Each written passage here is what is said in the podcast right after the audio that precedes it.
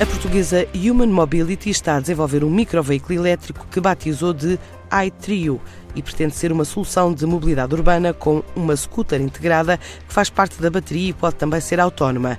O microcarro foi desenhado para ter a largura máxima de uma mota, capaz de transportar dois adultos sentados, um à frente do outro, e uma criança pequena. Tem ainda uma trotinete elétrica que faz parte da bateria do carro, mas está também preparada para ser autónoma. Esta é a parte do projeto que está numa fase mais avançada, de desenvolvimento, tem sido submetida a registro de patente e existindo já um protótipo próximo da versão final.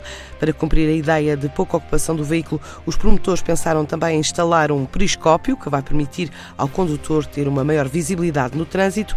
As imagens captadas por esse periscópio serão feitas através de uma aplicação móvel que vai controlar todo o veículo e terá também uma doca robótica, designação dada a uma espécie de mordomo ou assistente pessoal. O projeto pretende ter a capacidade de minimizar minimizar o consumo de energia e as emissões poluentes. A Human Mobility espera começar a pré-venda da scooter no início do próximo ano. Já o microveículo está ainda em fase de finalização de protótipo.